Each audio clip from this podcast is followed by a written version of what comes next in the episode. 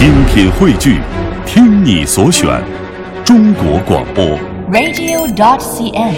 各大应用市场均可下载。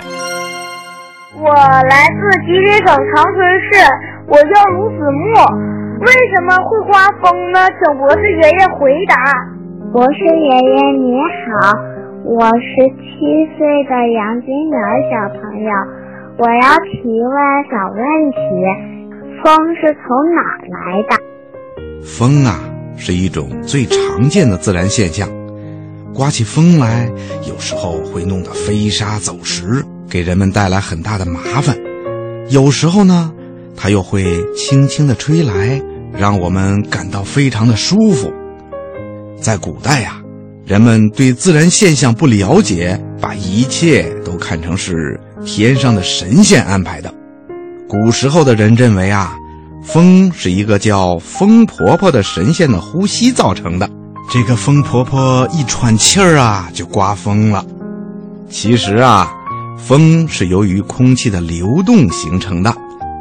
在我们的周围全是空气，我们每个人都要呼吸空气。空气并不是一模一样的，有冷的叫冷空气，有热的叫热空气。